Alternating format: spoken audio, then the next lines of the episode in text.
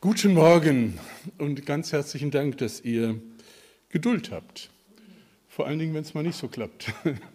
Entschuldigung, Rosi, dass da zu viel Hall drauf war, aber ich habe den Schalter nicht gefunden und da steht ein neues Mischpult, das hat zu viele Schalter. Da kann man dann so viele Knöpfe drehen und ich hoffe, dass ihr das jetzt besser verstehen könnt äh, und ich freue mich, dass ihr heute Morgen hier seid. Herzlichen Dank auch für das Lied über das Beten heute. Aktion des Glaubens beten. Und wahrscheinlich habt ihr schon lange auf das Thema gewartet.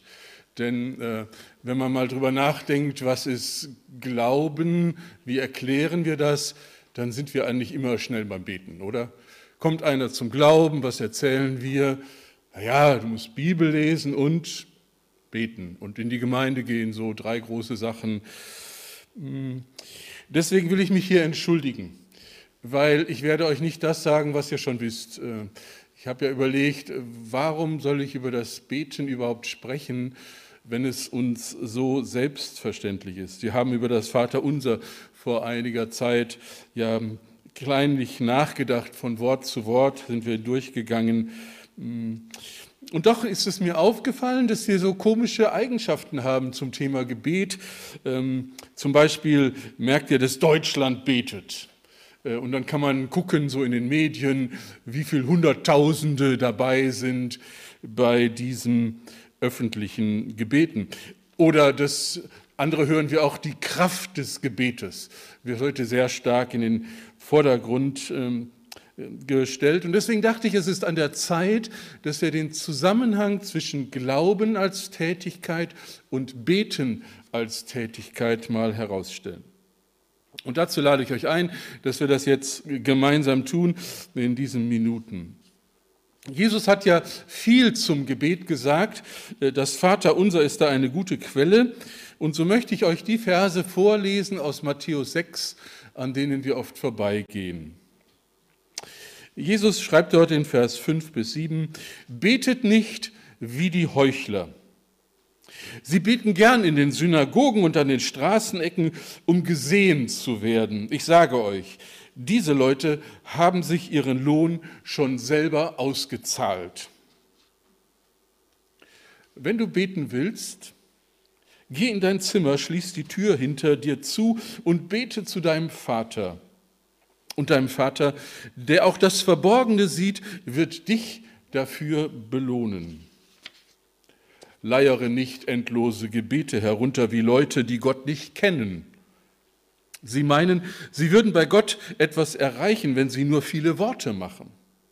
Folgt nicht ihrem schlechten Beispiel, denn euer Vater weiß genau, was ihr braucht, noch ehe ihr ihn um etwas bittet. Soweit der Text für heute Morgen, der uns beschäftigen soll. Und nein, wir halten uns jetzt nicht bei den schlechten Beispielen auf, denn schlechte Beispiele sind für das Leben ja nicht hilfreich. Zu viele Menschen verwenden ihre Zeit darauf zu erzählen, wie es nicht geht. Und deswegen wollen wir das hier nur am Rande betrachten. Jesus erzählt es als Illustration. Es geht ja um viel mehr. Die Jünger sollen eben anders beten. Anders, als das üblich war. Zu oft nehmen wir Vorbilder äh, für uns, um es ihnen nachzumachen, auch in der Gemeinde. Da kann man es sehen, dass Gebetsmuster transportiert werden. Ähm, so Redemuster in Gebetsgemeinschaften, kennt ihr das? Äh, da klingen die Leute fast alle gleich fängt der eine so an, macht der andere so weiter und irgendwie kommt das Gebet rüber als eine gedrückte Stimmung mit gesenktem Kopf und Stimme, leise, vielleicht unhörbar und doch etwas unkonkret oder allgemein. Jesus möchte, dass wir über unsere Art und Weise nachdenken, wie wir beten. Und das möchte ich heute mal in den Vordergrund stellen und nicht über die Inhalte sprechen. Ein erstes ist uns aufgefallen, wenn wir den Text gehört haben. Jesus sagt, ungesehen, du brauchst keine Zuschauer. Geh in dein Zimmer. Nun, wir wissen alle, dass die Jünger damals ja nicht im Hotel abgestiegen sind ähm, und deswegen waren Zimmer da eher sehr ungewöhnlich. Der Kontrast konnte gar nicht größer sein.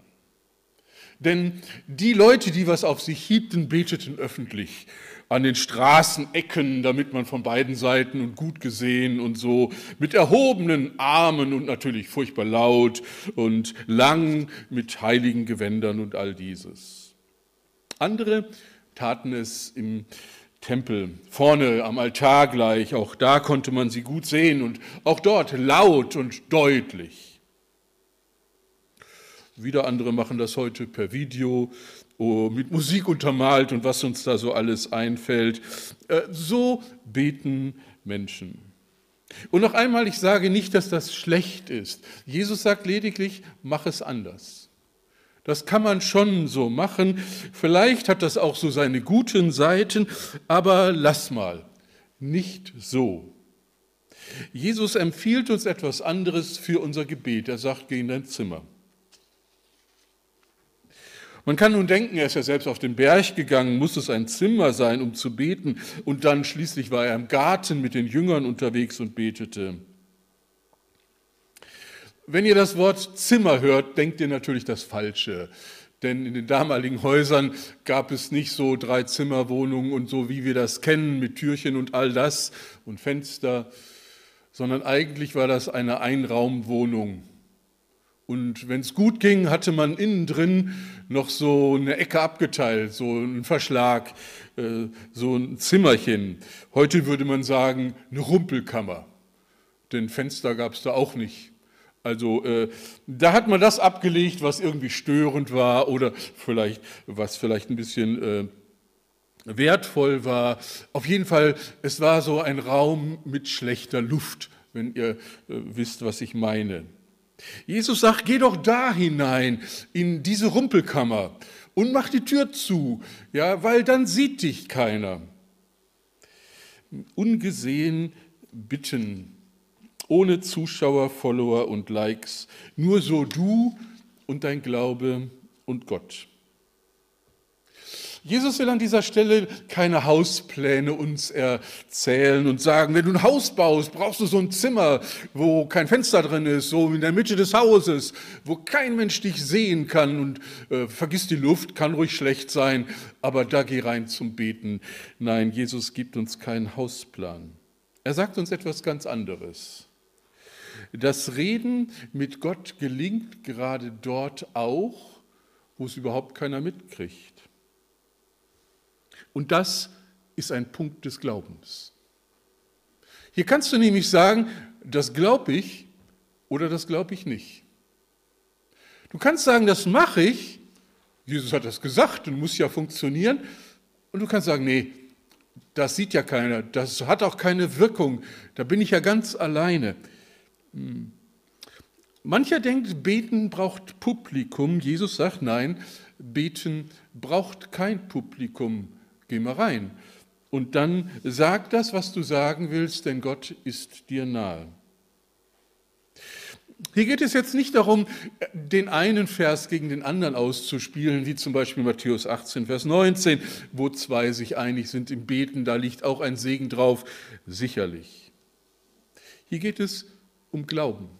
Und deswegen passt es gut in die Reihe Aktionen des Glaubens beten. Wie beten wir? Beten wir glaubensvoll in dem Sinne, dass wir das tun, was Jesus uns empfiehlt. Wir ziehen uns zurück an einen Ort, wo es keiner mitkriegt. Dieser Punkt war vielen Menschen sehr wichtig. Ich nenne jetzt ein Stichwort, was die Welt bewegte vor 100 Jahren, und das sind die Glaubensmissionen. Auch die Marburger Mission war so eine Glaubensmission. Eine Glaubensmission zeichnete sich darüber aus, dass man nicht übers Geld redete. Man hatte die Idee bekommen äh, von dem guten Georg Müller mit seinen Kindern da in Glasgow oder wo das gewesen ist. Der hat das ja vor allen Dingen vorantransportiert und gesagt, es reicht aus, wenn Gott es weiß. Der musste jeden Tag so tausend Kinder füttern, nicht? Ähm, und er hat nur gebetet. Der hat keinen Freundesbrief geschrieben. Er hat nicht gesagt, wir brauchen jetzt mal äh, irgendwie und so. So er hat gebetet. Ähm, und das haben die Glaubensmissionen dann aufgenommen und es so weitergemacht. Und bis heute gibt es manche Missionsgesellschaft, die nie übers Geld redet. Warum tut man das? Weil man sich denkt, es reicht, wenn Gott es hört. Praktisches Beispiel, wir sitzen hier in der Gotteshütte. Ja, wenn ich euch jetzt sage, Freunde, wir brauchen ein neues Dach, 150.000 Euro, nächstes Jahr soll es angehen. Ist das dann Glauben oder Rechnung? Rede ich dann als Pastor oder als Geschäftsführer? Ich habe beschlossen, so müsste ein Geschäftsführer reden, äh, der nicht so viel Glauben hat. Ein Pastor könnte beten und glauben, dass das irgendwie zur richtigen Zeit gelingt. Merkt ihr, woran es hängt, dieser Rückzug in den ganz privaten Raum, du, Gott, der Glaube und das Gebet? Und Jesus sagt, das wird gehen. Gott sieht. Ungesehen beten. Ein erster Schwerpunkt. Ein zweiter, den möchte ich dazu ergänzen aus diesem Text. Jesus sagt kurz, kurz beten, wenig Worte. Ist jetzt natürlich schwierig, weil diese Predigt ja eine gewisse Länge haben muss. Äh, ihr werdet nicht zufrieden, wenn ich in drei Sätzen fertig wäre.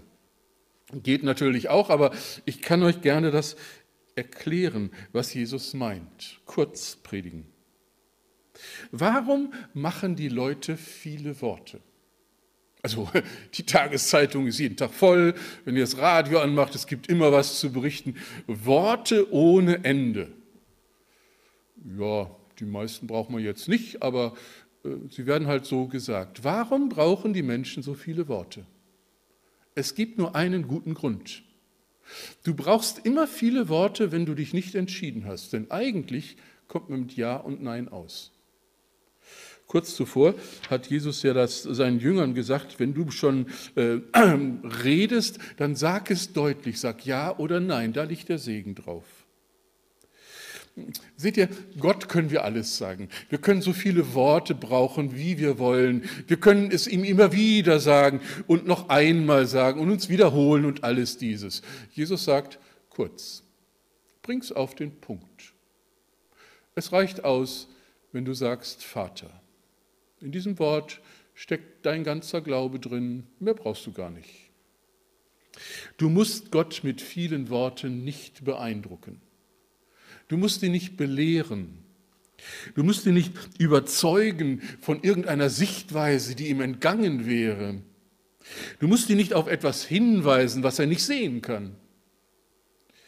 All dieses macht unser Leben so kompliziert und manche Sitzung so lang, weil ja alle noch gehört werden wollen. Gott kennt dich. Er kennt dein Leben, deine Freunde und Feinde, dein Morgen und was in zehn Jahren sein wird. Er sieht dich auf deinem Weg, er sieht deine Not. Jesus macht klar, dass viele Worte beim Beten überflüssig sind. So könnte man sagen, überleg mal, wie viele Worte du heute gebrauchst hast zum Beten. Und Jesus sagt dir, mach's kürzer. Vielleicht zu viel. Sag es entschiedener. Sag es deutlich. Ja, oder mein. Das nennen wir Glauben. Wenn ich so lange warte, bis die Sonne scheint, dann muss ich nicht mehr glauben, dass Gott uns Sonnenschein schenken kann. Aber ich kann ihm sagen, drei Tage vorher, du weißt du Gott, am Montag, da wäre es schön, wenn die Sonne scheint, zwischen 10 und 12, denn da ist wichtig. Und dann reicht das aus, das ist Glaube. Entschieden, kurz, beten. So sagt es Jesus seinen Jüngern. Wir haben also zwei große Aspekte betrachtet, die wichtig sind beim Beten. Und es sind ganz und gar Äußerlichkeiten. Das heißt, ähm, es geht einmal darum, kurz zu beten und dann an einem Ort, wo dich keiner sieht. Der Text verbirgt noch ein drittes und der macht es nun schwierig. Denn jetzt geht es um Glauben und Gebetserhörung. Wenn ihr genau darüber nachdenkt, dann wisst ihr alle, wie wichtig uns die Gebetserhörung ist.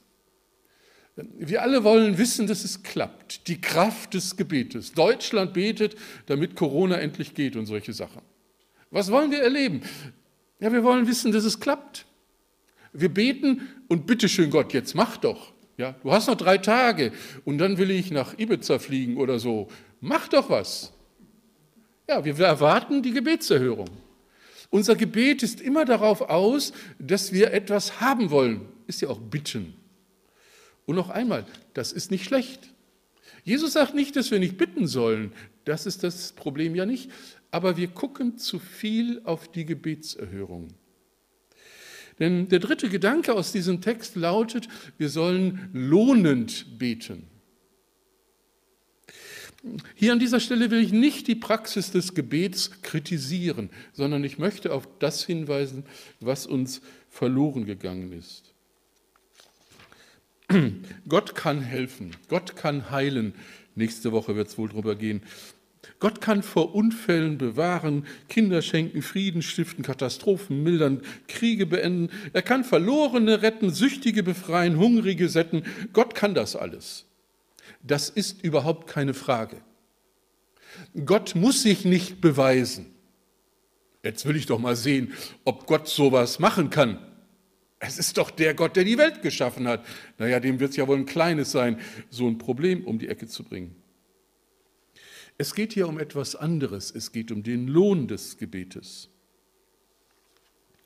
Jesus spricht von den Influencern, also den Leuten, die hier etwas vormachen und etwas prägen. Ich habe sie benannt, die mit erhobenen Händen an laute Worte, in prächtigen Gewändern an Straßeneckern und all dieses.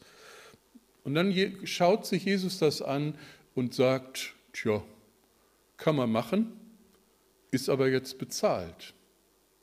Das ist um die Ecke. Da kommt nichts mehr.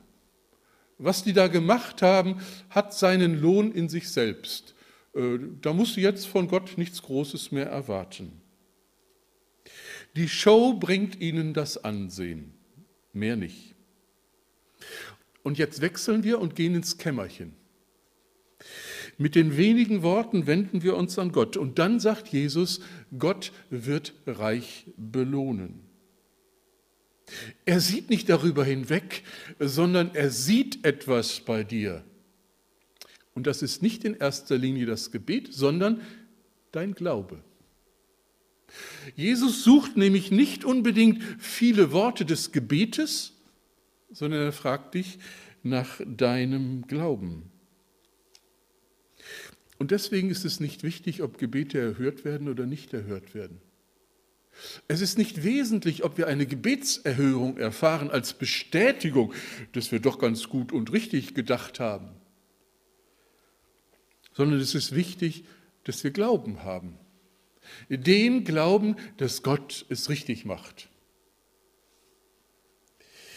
Den Glauben, der belohnt wird. Ich mache es mal ganz praktisch. Es kommt ja vor, dass ihr zum Doktor müsst. Und der Doktor in Hannover ist ja schrecklich. Ne? Der hat äh, seine Praxis immer da, wo es keine Parkplätze gibt. Nun gut, ihr setzt euch ins Auto, fahrt dahin, äh, weil muss ja sein, Termin ist da und so. Ja, und ich sehe ja schon am, am Steuer des Autos richtig ähm, in Fahrt kommen, weil irgendwie klappt das heute alle nicht. So viele andere fahren Auto, ihr habt euch wieder verschätzt mit der Zeit, die Uhr und so weiter. Also eine Katastrophe. Und dann kommt ihr dort in die Straße ja, und sucht einen Parkplatz. Und das ist ja der Moment, wo fromme Leute anfangen zu beten. Sie sagen dann nämlich, Herr Jesus, ich brauche jetzt einen Parkplatz. Äh, aber jetzt zügig und nicht so weit weg, ja. Musst doch, du weißt doch und so, ne? Ja, und dann fahren sie so im Karree, ne? Und Hannover ist ja schön, kann man vieles angucken, aber Parkplätze gibt es eben kaum wahrscheinlich, ne? Also da fährt man schon. Äh, so, Jetzt habe ich mir überlegt, wie ist das eigentlich bei Gott im Himmel, wenn er sich das so betrachtet aus der Ferne, dieses Theater, was da so abgeht? Äh, welche Überlegungen hat er eigentlich, wenn er uns da so sieht äh, und dann hört, was wir beten und Parkplatz bräuchte ich? Komischerweise gibt es ja den Moment dann auch, wo ein Parkplatz da ist. Irgendein Auto fährt raus und du kannst dann und du sagst dann sogar Danke. Und Gott stellt die Frage, was macht er jetzt? Wofür dankt er? Ich meine, ich habe ja gar nichts gemacht. Äh, kein Engel, der einen Wagen bewegt hat, nichts Weltbewegendes, sondern einfach nur, das Auto fuhr weg, jetzt hat er einen Parkplatz. Ihr merkt, wie wir auch übers Beten nachdenken können. Soweit, so gut. Jetzt überlegt mal, wie wichtig diese Aktion drei Jahre später ist. Tut sie noch was zur Sache? Irgendwas? Meint ihr, da gibt es jetzt einen Lohn für? Wird Gott das honorieren, dass ihr so glaubensvoll für den Parkplatz gebetet habt? Ich hatte meine großen Zweifel. Deswegen komme ich jetzt zum Wesentlichen. Beten und Glauben gehört zusammen. Und der Glaube erscheint mir das Wesentliche. Und nicht die Gebetserhörung, die wir so gerne hätten. Jesus will unseren Glauben herausfordern. Und er sagt, sag es mir, was du willst. Vertraue mir. Nimm dir Zeit, zieh dich an einen Ort zurück, wo dich keiner sieht. Sag es mit wenigen Worten und dann mach weiter. Und vertraue dich Gott an.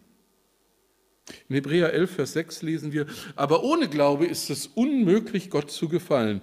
Wer zu Gott kommen will, muss glauben, dass es ihn gibt und dass er die belohnt, die ihn aufrichtig suchen. Das ist der springende Punkt. Und dabei beten wir auch, klar, keine Frage. Aber der Glaube, der ist es. Der Lohn ist also nicht die Gebetserhörung, sondern etwas viel Wichtigeres, die Anerkennung Gottes wenn er dich sieht, wenn er dich trifft und dann sagt, du treuer Knecht, du hast wirklich dein Leben mir anvertraut. Geh ein zu des Herrn Freude, so steht es in der Bibel. Der Lohn also des Betens ist der gestärkte Glaube, auch in den Niederlagen dieser Tage. Wir beten nicht, weil wir bekommen, was wir haben wollen, sondern weil wir Gott vertrauen. Es geht also immer wieder um diesen tätigen, Glauben. Wenn du dir Zeit nimmst, dich zurückziehst, ganz alleine und ungehört betest, mit wenigen Worten in aller Kürze, dann demonstrierst du vor dir selber Glauben. Dann glaubst du, was du betest. Und weil du Gott vertraust. Amen.